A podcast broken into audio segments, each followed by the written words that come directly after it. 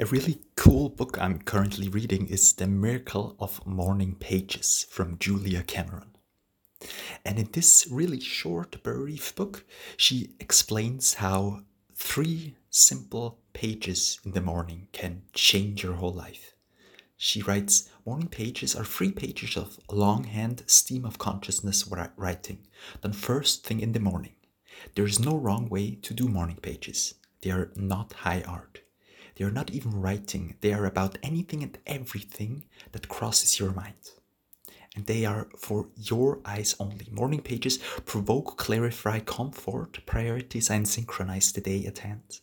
Do not overthink morning pages. Just put three pages of anything on the page and then do three more pages tomorrow. So, what stands behind, behind this very simple process is just writing down what is crossing your consciousness right now. So if you maybe done some meditation headspace, you know that we have a blue sky. Our mind is a blue sky, and sometimes there are those cloud thoughts crossing. So these clouds on the sky, which cross, which you don't really like, but you just let them cross. And you know that there's a blue sky behind it. And those thoughts are the, cl- um, the cloud thoughts. So if you just, yeah, maybe you have some dark things um, just crossing your mind and bringing them to paper um, is not bad at all.